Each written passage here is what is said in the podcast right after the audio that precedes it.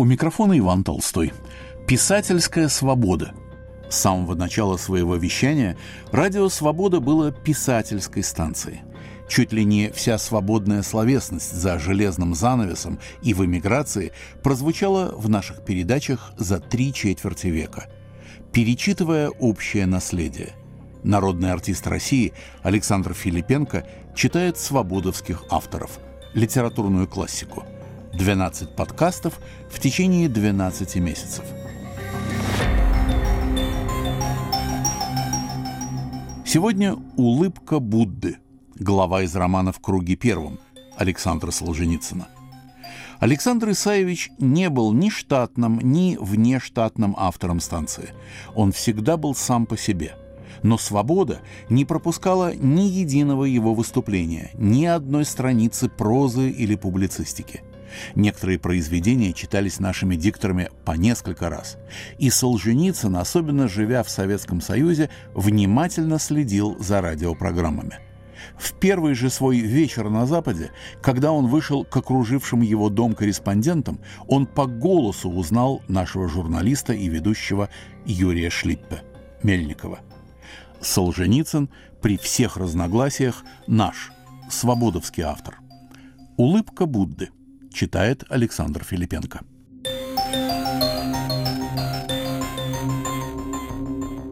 Действие нашего замечательного повествования относится к тому многославному, пышущему жаром лету 1940 года, когда арестанты в количестве значительно превышающем легендарные 40 бочек изнывали в набедренных повязках от неподвижной духоты за тускло-рыбьими намордниками всемирно известной Бутырской тюрьмы.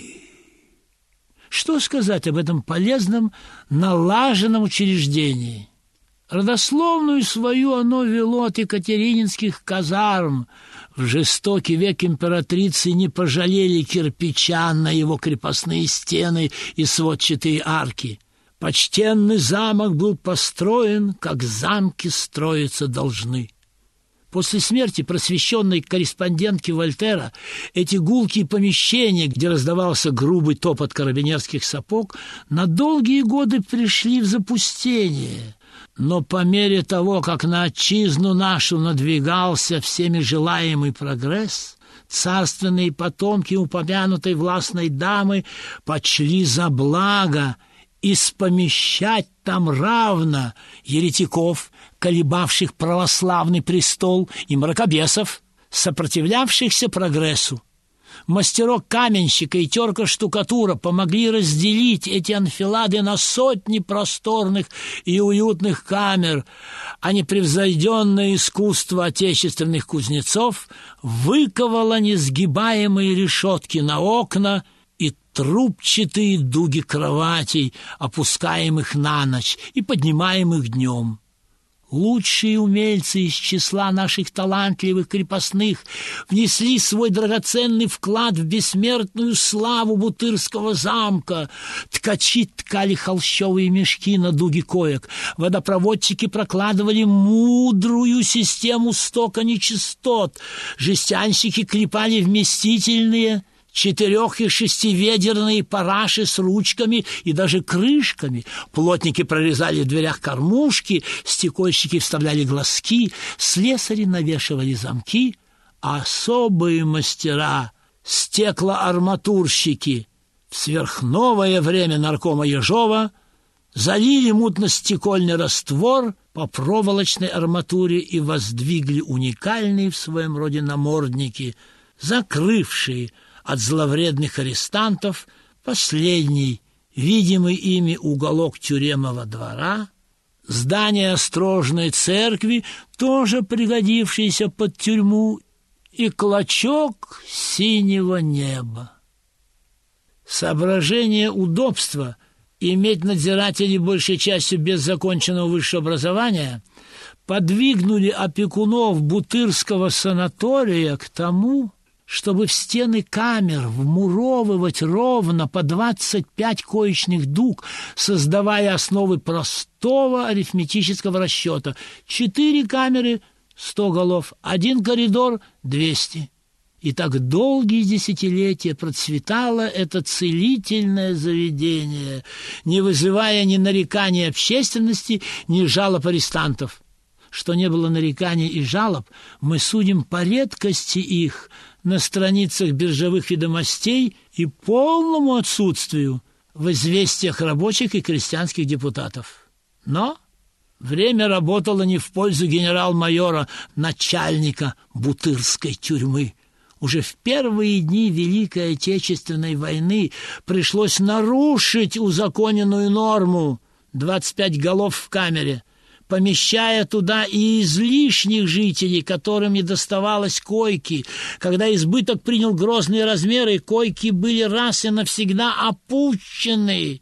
Парусиновые мешки с них сняты, поверх засланы деревянные щиты, и торжествующий генерал-майор со товарищи вталкивал в камеру сперва по 50 человек, а после всемирной исторической победы над гитлеризмом и по 75, что опять-таки не затрудняло надзирателей, знавших, что в коридоре теперь 600 голов, за что им выплачивалась премиальная надбавка.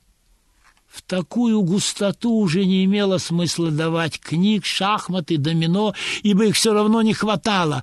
Со временем уменьшалась врагам народа хлебная пайка, рыбу заменили мясом амфибий и перепончатокрылых, а капусту и крапиву — кормовым силосом. И страшная Пугачевская башня, где императрица держала на цепи народного героя, теперь получила мирное название «Башни Силосной». А люди текли, приходили все новые, Бледнела и искажалась изустная арестантская традиция. Люди не помнили и не знали, что их предшественники нежились на парусиновых мешках и читали запрещенные книги, только из тюремных библиотек их и забыли изъять. Вносился в камеру в дымящемся бачке бульон из ихтиозавра или силосная окрошка. Арестанты забирались ногами на щиты, из-за тесноты поджимали колени к груди и, опершись еще передними лапами около задних, в этих собачьих телоположениях со скаленными зубами зорко, как дворняжки, следили за справедливостью разливки хлебова по мискам. Миски разыгрывали, отвернувшись. От параши к окну, от окна к радиатору, после чего жители нар и поднарных конур, едва не опрокидывая хвостами и лапами мисок друг друга, в семьдесят пять пастей жвакали живительную баландою, и только один этот звук нарушал философское молчание камеры. И все были довольны.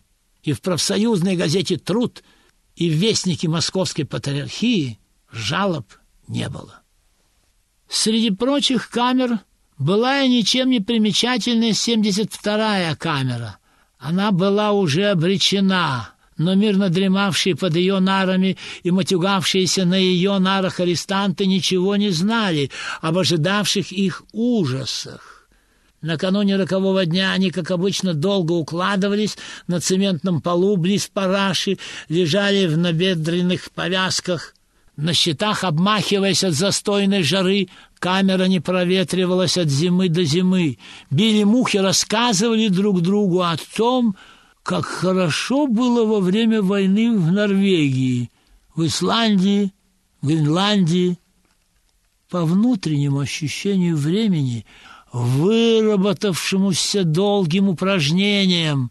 Зэки знали, что оставалось не более пяти минут до того момента, как дежурный вертухай промычит им в кормушку «Ну, ложись, отбой был!» Но вдруг сердца арестантов вздрогнули от отпираемых замков. Распахнулась дверь, и в двери показался стройный пружинищий капитан в белых перчатках — чрезвычайно взволнованный. За ним гудела свита лейтенантов и сержантов. В гробовом молчании зэков вывели с вещами в коридор. Шепотом зэки уже родили промеж собой парашу, что их ведут на расстрел. В коридоре отсчитали из них пять раз по десять человек и втолкнули в соседние камеры как раз вовремя, так что они успели там захватить себе кусочек спального плаца. Эти счастливцы избежали страшной участи двадцати пяти остальных. Последнее, что видели оставшиеся у своей дорогой 72-й камеры, была какая-то адская машина с пульверизатором, въезжавшая в их дверь. Потом их повернули через правое плечо, и под звяканье надзирательских ключей, опряжки поясов и щелканье пальцами то были приняты в бутырках надзирательские сигналы виду зэка — повели через многие внутренние стальные двери, спускаясь по многочисленным лестницам в холл, который не был ни подвалом расстрелов, ни пыточным подземельем, а широко был известен в народе зэков как предбанник знаменитых бутырских бань. Предбанник имел коварно-безобидный повседневный вид. Стены, двор и пол, выложенные шоколадной, красной и зеленой метлахской плиткой и с грохотом выкатываемые по рельсам вагонетки из прожарок с адскими крючками для навешивания на них вшивых арестантских одежд легко ударяя друг друга по скулам и по зубам, ибо третья арестантская заповедь гласит «дают – хватай». Зэки разобрали раскаленные крючки, повесили на них свои многострадальные одеяния, полинявшие, порыжевшие, а местами и прогоревшие от ежедекадных прожарок, и разгоряченные служанки ада, две старые женщины, презирая постылую и многоту арестантов, с грохотом укатили вагонетки в тартар и захлопнули за собой железные двери.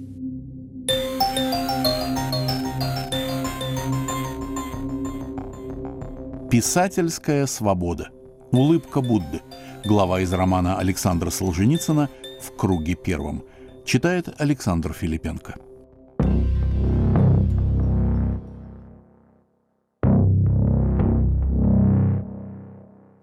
Двадцать пять арестантов остались запертыми со всех сторон в предбаннике.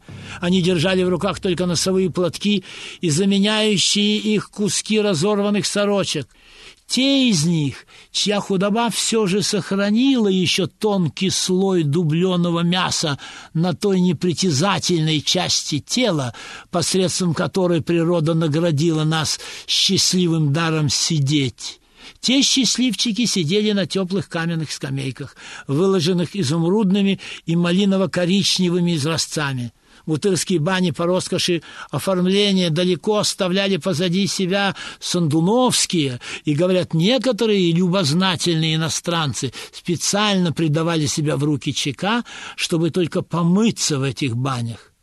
Другие же арестанты, исхудавшие до того, что не могли уже сидеть иначе, как на мягком, ходили из конца в конец предбанника, не закрывая своей срамоты, и жаркими спорами пытались проникнуть за завесу происходящего. Давно уже их воображение алкало пища роковой. Однако их столько часов продержали в предбаннике, что споры утихли, тела покрылись пупырышками, а желудки, привыкшие с десяти часов вечера ко сну, тоскливо взывали о наполнении. Среди арестантов победила партия пессимистов, утверждавших, что через решетки в стенах и в полу уже втекает отравленный газ, и сейчас все они умрут. Некоторым уже стало дурно от явного запаха газа, но загремела дверь, и все переменилось не вошли, как всегда, два надзирателя в грязных халатах с засоренными машинками для стрижки овец и не швырнули пары тупейших в мире ножниц для того, чтобы переламывать ими ногти. Нет, Четыре парикмахерских подмастерья везли на колесиках четыре зеркальных стойки с одеколоном, фиксатуаром, лаком для ногтей и даже театральными париками и четыре очень почтенных народных мастера, из них два армянина, вошли следом, А в парикмахерской, тут же за дверью, арестантам не только не стригли лобков, изо всех сил нажимая стригущим плоскостями на нежные места, но пудрили лобки розовой пудрой. Легчайшим полетом бритв касались изможденных арестантских ланит и щекотали в ухо шепотом «Не беспокоит?» Их голов не только не стригли наголо, но даже предлагали парики. Их подбородков не только не скальпировали, но оставляли по желанию клиентов начатки будущих бород и бакенбардов. А парикмахерские подмастерья, распростертые ниц, тем временем обрезали им ногти на ногах. Наконец, в дверях бани им не влили в ладони по двадцать грамм растекающегося вонючего мыла, а стоял сержант и под расписку выдавал каждому губку, зель коралловых островов и полновесный кусок туалетного мыла фея сирени. После этого, как всегда, их заперли в бане и дали мыться в сласть. Но арестантам было не до мытья. Их споры были горячей бутырского кипятка. Теперь среди них победила партия оптимистов, утверждавших, что Сталин и Берия бежали в Китай. Молотов и Каганович перешли в католичество. В России временное социал-демократическое правительство и уже идут выборы в учредительное собрание. Тут с каноническим грохотом была открыта всем вам известная выходная дверь бани – и в фиолетовом вестибюле их ждали самые невероятные события.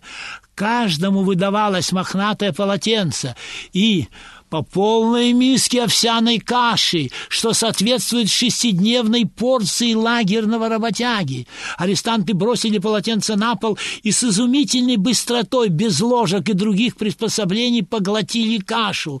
Даже присутствующий при этом старый тюремный майор удивился и велел принести еще по миске каши. Съели еще по миске. Что было после, никто из вас никогда не угадает». Принесли не мороженую, не гнилую, не черную, а просто, можно сказать, съедобную картошку. Это исключено, запротестовали слушатели. Это уже неправдоподобно. Но это было именно так. Правда, она была из сорта свинячей, мелкой и в мундирах. И, может быть, насытившись, зэки не стали бы ее есть, но дьявольское коварство состояло в том, что принесли ее не поделенные на порции, а в одном общем ведре. С ожесточенным воем, нанося тяжелые ушибы друг другу и карабкаясь по голым спинам, зэки бросились к ведру, и через минуту, уже пустое, оно с бренчанием покатилось по каменному полу. В это время принесли еще соли, но соль была уже ни к чему. Тем временем голые тела обсохли. Старый майор велел зэкам поднять с пола мохнатые полотенца и обратился с речью. «Дорогие братья!» — сказал он. «Все вы честные советские граждане, изолированные от общества лишь временно, кто на десять, кто на двадцать пять лет, за свои небольшие проступки». До сих пор, несмотря на высокую гуманность марксистско-ленинского учения, несмотря на ясно выраженную волю партии и правительства, несмотря на неоднократные указания лично товарища Сталина, руководством Бутырской тюрьмы были допущены серьезные ошибки и искривления. Теперь они исправляются. Распустят по домам, нагло решили арестанты. Впредь мы будем содержать вас в курортных условиях. Остаемся сидеть, поникли они. Дополнительно ко всему, что вам разрешалось и раньше, вам разрешается а. молиться своим богам, б. лежать на койке хоть днем, хоть ночью, в. беспрепятственно выходить из камеры в уборную, г. писать мемуары, дополнительно к тому, что вам запрещалось, вам запрещается а. сморкаться в казенные простыни и занавески, б. просить о второй тарелке еды, в. при входе в камеру высоких посетителей противоречить начальству тюрьмы или жаловаться на него, г. брать без спросу со стола папиросы Казбек. Всякий, кто нарушит одно из этих правил, будет подвергнут 15 суткам холодного карцера строгача и сослан в дальние лагеря без права переписки. Понятно? И едва лишь майор окончил речь, не гремящие вагонетки выкатили из прожарки белье и драные телогреки арестантов. Нет, ад, поглотивший лохмотья, не возвращал их. Но вошли четыре молоденьких костелянши, потупясь краснее, милыми улыбками, подбодряя арестантов, что не все еще для них потеряно, как для мужчин, и стали раздавать голубое шелковое белье. Затем зэкам выдали штапельные рубашки, галстуки скромных расцветок, ярко-желтые американские ботинки, полученные по ленд-лизу, и костюмы из поддельного коверкота. Немые от ужаса и восторга, арестанты в строю парами были выведены вновь в свою 72-ю камеру, но Боже, как она преобразилась! Еще в коридоре ноги их ступили на ворстистую ковровую дорожку, заманчиво ведущую в уборную, а при входе в камеру их овенули струи свежего воздуха, и бессмертное солнце сверкнуло прямо в их глаза. За хлопотами прошла ночь, и воссияло уже утро. Оказалось, что за ночь решетки покрашены в голубой цвет, намордники с окон сняты, а на бывшей Бутырской церкви, стоящей внутри двора, укреплено поворотное отражательное зеркало, и специально приставленный к нему надзиратель регулирует его так, чтоб отраженный солнечный поток все время бы падал в окна 72-й камеры. Стены камеры еще вечером оливково-темные теперь были обрызганы светлой масляной краской, по которой живописцы во многих местах вывели голубей и ленточки с надписью «Мы за мир» и «Миру мир». Деревянных щитов с клопами не было и помину.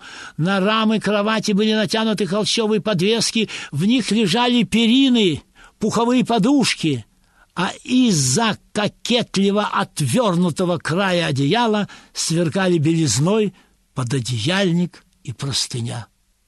У каждой из двадцати пяти коек стояла тумбочка, по стенам тянулись полки с книгами Маркса, Энгельса, Блаженного Августина и Фомы Аквинского. Посреди камеры стоял стол под накрахмаленной скатертью, на нем ваза с цветами, пепельница и нераспечатанная пачка Казбека. Всю роскошь этой волшебной ночи удалось оформить через бухгалтерию, и только сорт папирос Казбек нельзя было подогнать ни под одну расходную статью. Начальник тюрьмы решил шикануть Казбеком на свои деньги, оттого и кара за него была назначена такая строгая. Но более всего преобразился тот угол, где прежде стояла параша — Стена была отмыта до бела и выкрашена.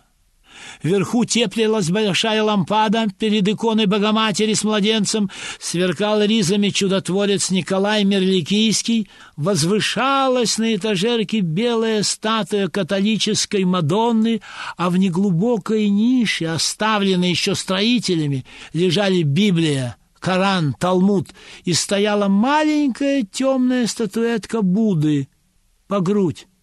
Глаза Будды были немного сощурены, углы губ отведены назад, и в потемневшей бронзе чудилось, что Будда улыбался.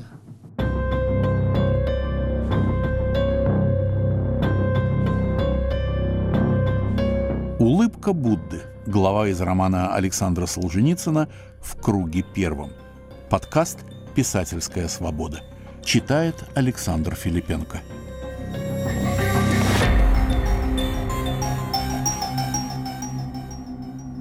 Сытые кашей и картошкой, и потрясенные невместимым обилием впечатлений, зэки разделись и сразу заснули. Легкий эол колебал на окнах кружевные занавески, не допускавшие мух. Надзиратель стоял в приотворенных дверях и следил, чтоб никто не спер Казбека.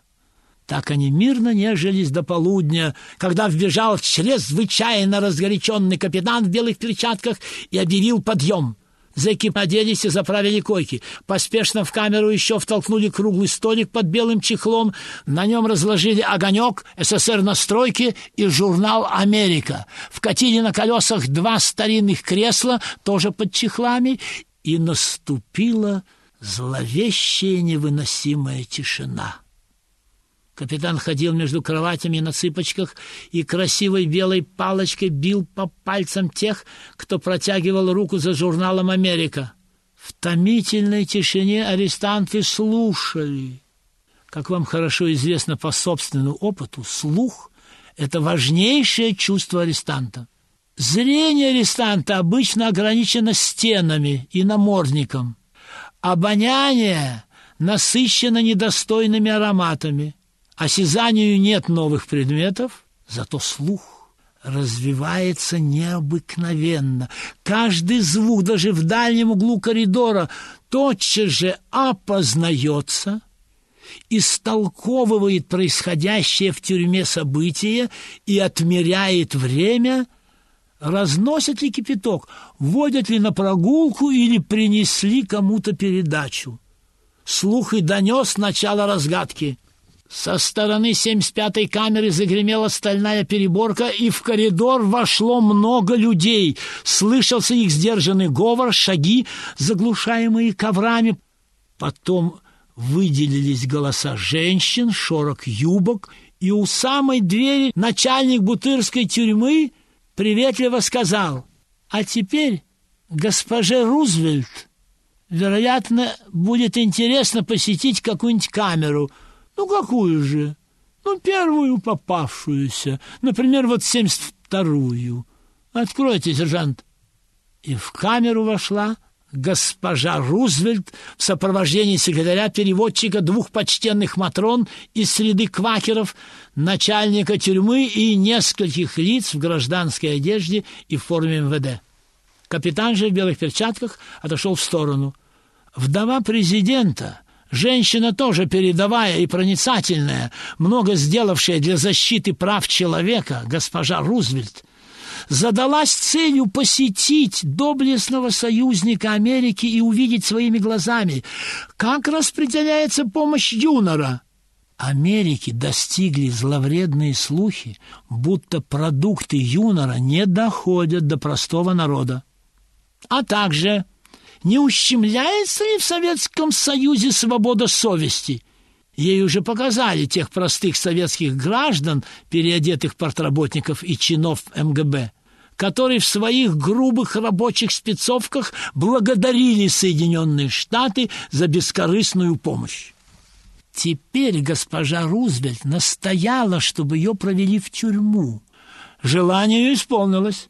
Она уселась в одно из кресел, свита устроилась вокруг, и начался разговор через переводчика. Солнечные лучи от поворотного зеркала все так же били в камеру, и дыхание Эола шевелило занавески. Госпоже Рузвельт очень понравилось, что в камере, выбранной на удачу и застигнутой врасплох, была такая удивительная белизна, полное отсутствие мух, и, несмотря на будний день, в святом углу теплилась лампада — Заключенные поначалу рабели и не двигались, но когда переводчик перевел вопрос высокой гости «Неужели, щадя чистоту воздуха, никто из заключенных даже не курит?» Один из них с развязанным видом встал, распечатал коробку Казбека, закурил сам и протянул папиросу товарищу. Лицо генерал-майора потемнело. «Мы боремся с курением», — выразительно сказал он, — «ибо табак — это яд. Еще один заключенный пересел к столу и стал просматривать журнал «Америка», почему-то очень торопливо. За что же наказаны эти люди? Например, вот этот господин, который читает журнал, спросила высокая гостья. Этот господин получил десять лет за неосторожное знакомство с американским туристом. Генерал-майор ответил, этот человек активный гитлеровец. Он служил в гестапо, лично сжег русскую деревню и, простите, изнасиловал трех русских крестьянок. Число убитых им младенцев не подается учету. «Он приговорен к повешению?» — воскликнула госпожа Рузвельт. «Нет, мы надеемся, что он исправится. Он приговорен к десяти годам честного труда». Лицо арестанта выражало страдание, но он не вмешивался, а продолжал в судорожной поспешности читать журнал. В этот момент в камеру ненароком зашел русский православный священник с большим перламутровым крестом на груди, очевидно, с очередным обходом, и очень был смущен, застав в камере начальства и иностранных гостей. Он хотел было уже уйти, но скромность его понравилась госпоже Рузвельт, и она попросила его выполнять свой долг. Священник тут же всучил одному из растерявшихся арестантов карманное Евангелие, сам сел на кровать еще к одному и сказал окаменевшему от удивления, «Итак, сын мой, в прошлый раз вы просили рассказать вам о страданиях Господа нашего Иисуса Христа» госпожа Рузвельт попросила генерал-майора тут же при ней задать заключенным вопрос – нет ли у кого-нибудь из них жалоб на имя Организации Объединенных Наций? Генерал-майор угрожающе спросил. «Внимание, заключенные! А кому было сказано про Казбек? Строгача захотели?» и арестанты, до сих пор зачарованно молчавшие, теперь в несколько голосов возмущенно загалдели. Гражданин начальник, так курева нет, уши пухнут, махорка-то в тех брюках осталась. Мы что, не знали?» Знаменитая дама видела неподдельное возмущение заключенных, слышала их искренние выкрики и с тем большим интересом выслушала перевод. Они единодушно протестуют против тяжелого положения негров в Америке и просят рассмотреть этот вопрос в ООН. Так, в приятной взаимной беседе прошло минут около пятнадцати. В этот момент дежурный по коридору доложил начальнику тюрьмы, что принесли обед — Гостья попросила, не стесняясь, раздавать обед при ней. Распахнулась дверь, и хорошенькие молоденькие официантки, кажется, те же переодетые костелянши, внеся в сутках обыкновенную куриную лапшу, стали разливать ее по тарелкам. Во мгновение, словно порыв первобытного инстинкта, преобразил благообразных арестантов. Они вспомнили, прыгнули в ботинках на свои постели, поджали колени к груди, оперлись еще руками около ног и в этих собачьих телоположениях со скаленными зубами зорко наблюдали за справедливостью разливки лапши. Дамы-патронессы были шокированы, но переводчик объяснил им, что таков русский национальный обычай. Невозможно было уговорить арестантов сесть за стол и есть мельхиоровыми ложками. Они уже вытащили откуда-то свои облезлые деревянные. И едва лишь священник благословил трапезу, а официантки разнесли тарелки по постелям, предупредив, что на столе блюдо для сбрасывания костей. Единовременно раздался страшный втягивающий звук. Затем дружный хруст куриных костей — и все, наложенное в тарелки, навсегда исчезло. Блюдо для сбрасывания костей не понадобилось. «Может быть, они голодные?» — высказала нелепое предположение встревоженная гостья. «Может быть, они хотят еще?» «Добавки никто не хочет?» — хрипло спросил генерал. «Но никто не хотел добавки», зная мудрое лагерное выражение. «Прокурор добавит». Однако тефтели с рисом зэки проглотили с той же неописуемой быстротой. Компота же в этот день не полагалось, так как день был будний. Убедившись в ложности инсинуаций, распускаемых злопыхателями в западном мире, миссис Рузвельт со всей своей свитой вышла в коридор и там сказала, «Но как грубы их манеры!» И как низко развитие этих несчастных. Можно надеяться, однако, что за десять лет они приучатся здесь к культуре. У вас великолепная тюрьма. Священник выскочил из камеры между свитой, торопясь, пока не захлопнули дверь. Когда гости из коридора ушли, в камеру вбежал капитан в белых перчатках. «Встать! Становись, подво! Выходи в коридор!» И, заметив, что слова его не всеми правильно поняты, он еще подошву сапога дополнительно разъяснил остающимся. Только тут обнаружилось, что один хитроумный зэк буквально понял разрешение писать мемуары, и пока все спали, с утра уже накатал две главы. Как меня пытали, и мои лефортовские встречи. Мемуары были тут же отобраны, и на ретивого писателя завели новое следственное дело о подлой клевете на органы госбезопасности. И снова – с пощелкиванием и позвякиванием виду зэка их отвели сквозь множество стальных дверей в предбанник, все так же переливающийся своею вечной малахитово-рубиновой красотой. Там с них снято было все, вплоть до шелкового голубого белья, и произведен был особо тщательный обыск, во время которого одного зэка за щекой нашли вырванную из Евангелия Нагорную проповедь. За это он тут же был бит сперва в правую, потом в левую щеку. Еще отобрали у них коралловые губки и фею сирени, в чем опять-таки заставили каждого расписаться. Вошли два надзирателя в грязных халатах и тупыми машинками стали выстригать арестантам лобки, потом теми же машинками щеки и темени, наконец в каждую ладонь влили по 20 грамм жидкого вонючего заменителя мыла и заперли всех в бане. Делать было нечего, арестанты еще раз помылись. Потом с каноническим грохотом отворилась входная дверь, и они вышли в фиолетовый вестибюль. Две старые женщины, служанки ада, с громом выкатили из прожарок вагонетки, где на раскаленных крючках висели знакомые нашим героям лохмотья, Понуро вернулись они в 72-ю камеру, где снова на клопяных щитах лежали 50 их товарищей, сгорая от любопытства узнать о происшедшем.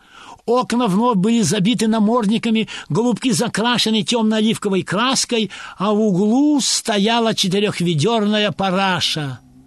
И только в нише, забытый, загадочно улыбался маленький бронзовый Будда.